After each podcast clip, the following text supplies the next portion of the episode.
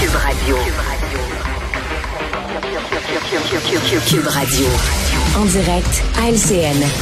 Les gouvernements font face à plusieurs crises en même temps, vous le savez, en logement, euh, l'itinérance, inflation et quoi encore. Et l'heure est aux actions euh, costaudes. On a vu du côté d'Ottawa aujourd'hui une série d'annonces importantes là, pour soulager les, les, portefeuilles. Notre joute des analystes commence. Donc, il y aura euh, de l'aide d'Ottawa. Bonsoir à vous trois. Bonsoir. Bonsoir, Sophie. De l'aide, notamment dans, dans, le dossier du logement. Hein. Justin Trudeau là, qui va enlever la TPS pour euh, toute construction de nouveaux immeubles destinés à la location. C'est un bon début, Mario? Ouais. Ben, c'est un geste d'impact. D'abord, je veux dire, sur ouais. le fond des choses, comme du point de vue politique, euh, la situation commandait de Justin Trudeau un geste lourd de portée, là, un geste d'impact. Mm -hmm. Et pour moi, c'en est un. Là, euh, enlever la TPS, d'abord économiquement, là, tu réduis les coûts de construction. sais, dans la perception des gens aussi, là, tu touches pas à ça tous les jours, la TPS. Généralement, on aurait fait ça dans un budget. Ouais. Donc, euh, oui, ça apparaît, à mon avis, comme un geste là, de, de, de, grande portée. Et si on regarde du point de vue politique, encore là, lui, faut qu'il faut qu'il rassure ses troupes, faut qu'il essaie de revirer une situation là, qui est tournée très à son désavantage. Alors, il monte un leadership. Mm -hmm. Ce qui est beaucoup moins beau, ce qui, moi, me met énormément mal à l'aise, c'est l'appel qu'il a fait au premier. Tu sais, le fond, il met les ministres des Finances des dix provinces là, sur le spot en disant, ben, allez, allez, allez vous faire la même chose? Et c'est des milliards de dollars. Tu peux pas. Normalement, il aurait dû avoir un sommet entre le ministre fédéral des Finances et ouais. les ministres des provinces. Eux, eux retournent dans leur province avec leurs fonctionnaires, étudient ouais. leurs comptes. On a-tu les moyens de faire ça? Là, c'est le premier ministre qui est mis sur le spot à la TV. Et moi, je fais ça, moi, je suis le ouais. king. Puis là, ça, c'est le bout. Autant j'ai trouvé que le reste, c'était un geste fort, autant ça, j'ai trouvé que c'était bizarre. Ouais. Ben, c'est fou. Moi, ça. dans l'entourage de M. Legault, on me dit qu'ils étaient même pas au courant là, que c'était dans les dans les plans du fédéral. Alors, ouais. en effet, c'est eux qui se retrouvent avec le singe sur les épaules. Euh, puis pour que ce genre de mesure-là ait l'impact maximal, on s'entend, il faudrait que les deux paliers de gouvernement euh, s'entendent. Parce que là, tu te retrouves avec vraiment une économie importante pour les contracteurs en termes de coûts de main-d'œuvre, de ouais. matériaux, etc. Mm -hmm. Je pense que c'est un peu ce qui illustre le côté improvisé, virgule, euh, politique dans la panique de ce gouvernement-là. Puis ouais. la preuve, c'est que cette promesse-là, qui est quand même une promesse forte, qui est réclamée par tous les experts depuis des années, elle était dans la plateforme électorale de Justin Trudeau en 2015. Mm -hmm. Puis en 2017, il disait que c'était inefficace. Mais là, tout d'un coup, alors... Le monde ça va faire une change. différence sur le terrain. Sophie, c'est important, mais on, politiquement. Ouais, mais on, on, en parlait, Mario, Emmanuel et moi, parce que euh, quand on se croise dans les corridors, Sophie, devinez de quoi on se parle, Mario, Emmanuel et moi, de, de politique. Ouais. Et puis, c'est quand même un, un, geste significatif de, de M. Trudeau à, à, à, tout égard, à tous égards, pardon. Euh, je pense que dans la crise, les, les, deux crises actuelles, euh, tout le monde avait besoin d'un électrochoc. Je pense qu'il vient d'en de, de, donner un, le premier. Il faudra qu'il y en a d'autres, bien évidemment. C'est sûr que du côté de Québec, on n'était pas très heureux de l'apprendre comme ça, mais en même temps, ça va peut-être entraîner un, un, mouvement parce que c'est ce, ce, que tout le monde a besoin en ce moment dans ces deux crises. Deux crises différentes, mais qui sont reliées et ouais. qui frappent les deux gouvernements euh, en même temps. Et, et, aussi, euh, l'autre, je pense, l'autre image qu'on doit retenir, c'est que M. Trudeau, aujourd'hui, donnait l'impression d'un joueur qui retourne sur la patinoire, mm -hmm. déterminé à passer ouais. à l'offensive ouais. après un flottement de plusieurs semaines. Bien entouré, évidemment, avec euh, oui. des, des, évidemment des élus, des militants qui l'applaudissaient. L'image d'unité qu'ils voulaient projeter. Voilà, exactement. On, on propose aussi, euh, du côté des bureaux, de s'attaquer au, au, prix du panier d'épicerie. Euh, on va écouter d'ailleurs à ce sujet là, un, un extrait du point de presse du premier ministre. We're giving them an opportunity to come to Ottawa by Thanksgiving and tell us exactly what they're going to do to stabilize food prices across this country and ideally bring the, start bringing them down. Le prix, le prix du panier d'épicerie, il faut le rappeler, hein, qui a augmenté de quoi, pas loin de 9 là, en, en, un an. Emmanuel, convoqué comme ça là, les dirigeants d'épicerie, ça va donner quoi? Ben, ça fait ça fait plaisir au monde, hein. C'est les gros méchants épiciers, oh, ça coûte trop cher, etc. Mais je veux dire, Sophie, j'ai passé la dernière heure et demie à texter, mmh. à échanger avec plein d'économistes et ils sont unanimes. Ils décrivent ça comme une mesure populiste. Certains disent même que c'est une mesure dangereuse parce que deux choses qu'on oublie dans ce débat-là, c'est que les études approfondies le démontrent. La marge de profit des épiciers, elle n'est pas sur la nourriture. Et donc, plus l'inflation a augmenté, plus la marge s'est réduite. Donc, c'est pas là qu'on peut aller chercher de l'argent. Mm.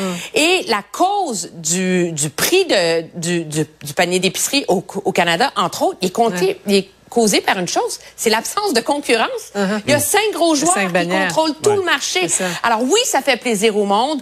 Oui, ça donne l'impression d'un gouvernement qui se tient uh-huh. debout face aux méchantes compagnies. Uh-huh. Mais dans les faits, les politiques de fixation de prix ont rarement des effets bénéfiques sur l'économie, puisque toujours quelqu'un qui va finir par payer. Hein? Est-ce qu'il faudrait, est-ce qu'il faudrait Mario, aller plus loin, comme en France, qui a carrément décrété un gel des prix, qui est allé euh, beaucoup plus loin?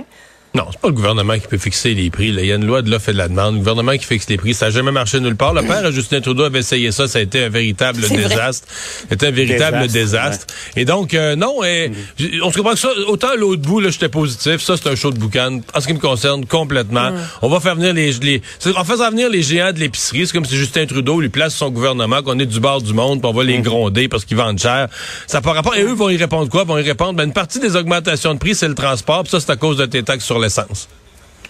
En même temps, qu'il y ait un peu de surveillance, que les, les géants sentent qu'on les surveille. Bon, ça peut pas être mauvais, mais un des problèmes de fond, c'est que si ça se passait aux États-Unis avec les, les pouvoirs des, des, comités parlementaires à la Chambre des représentants ou du Sénat, ça serait autre chose, parce qu'ils ont un pouvoir mm-hmm. d'intervention. Mais à Ottawa, je vais paraphraser euh, une phrase choc et célèbre de notre ami euh, Jean Lapierre à l'époque. Que voulez-vous? C'est un castor, pas dedans un comité parlementaire. Alors donc, ça risque de, de donner. On a un bureau de la concurrence qui n'a pas dedans non plus. C'est le nerf du problème là-dedans. en tout cas, si on, regarde le dernier sondage à Bacchus, là, euh, ça commence à ressembler à une tendance lourde, là, l'avance des conservateurs. Puis ça prenait des, des annonces, vous voyez, l'écart, le, 41 pour les conservateurs, 26 pour les libéraux.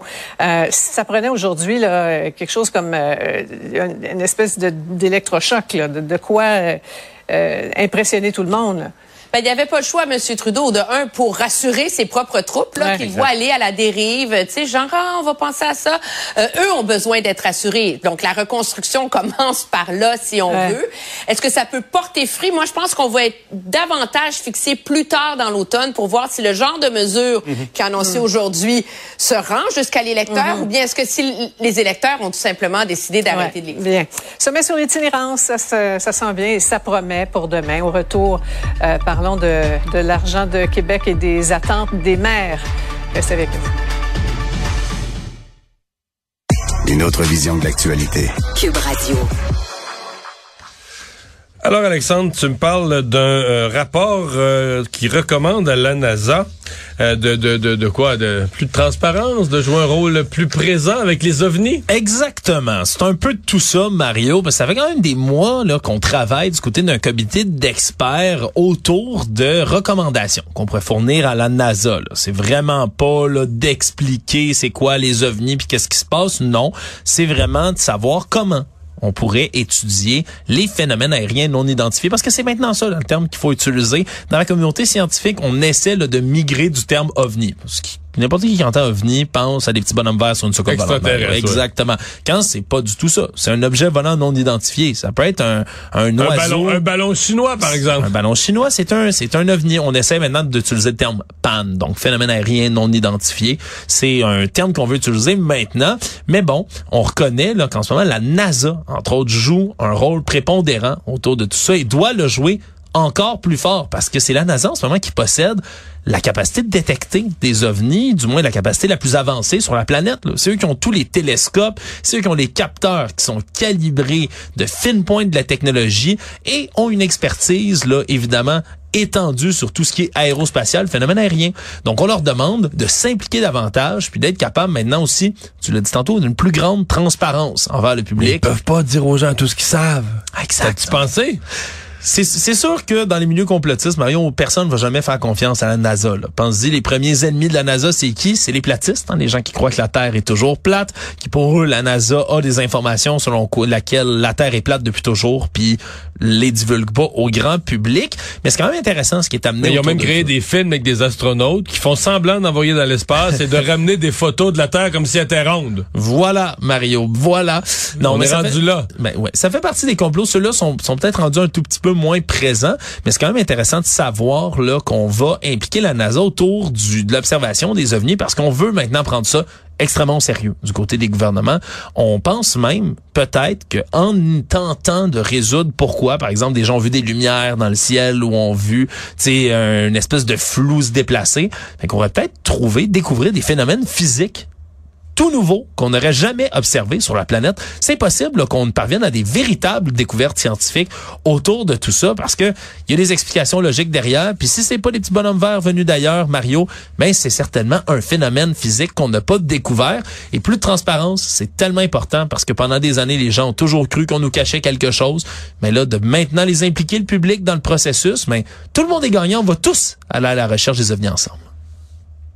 On va surveiller ça. Merci, Alexandre.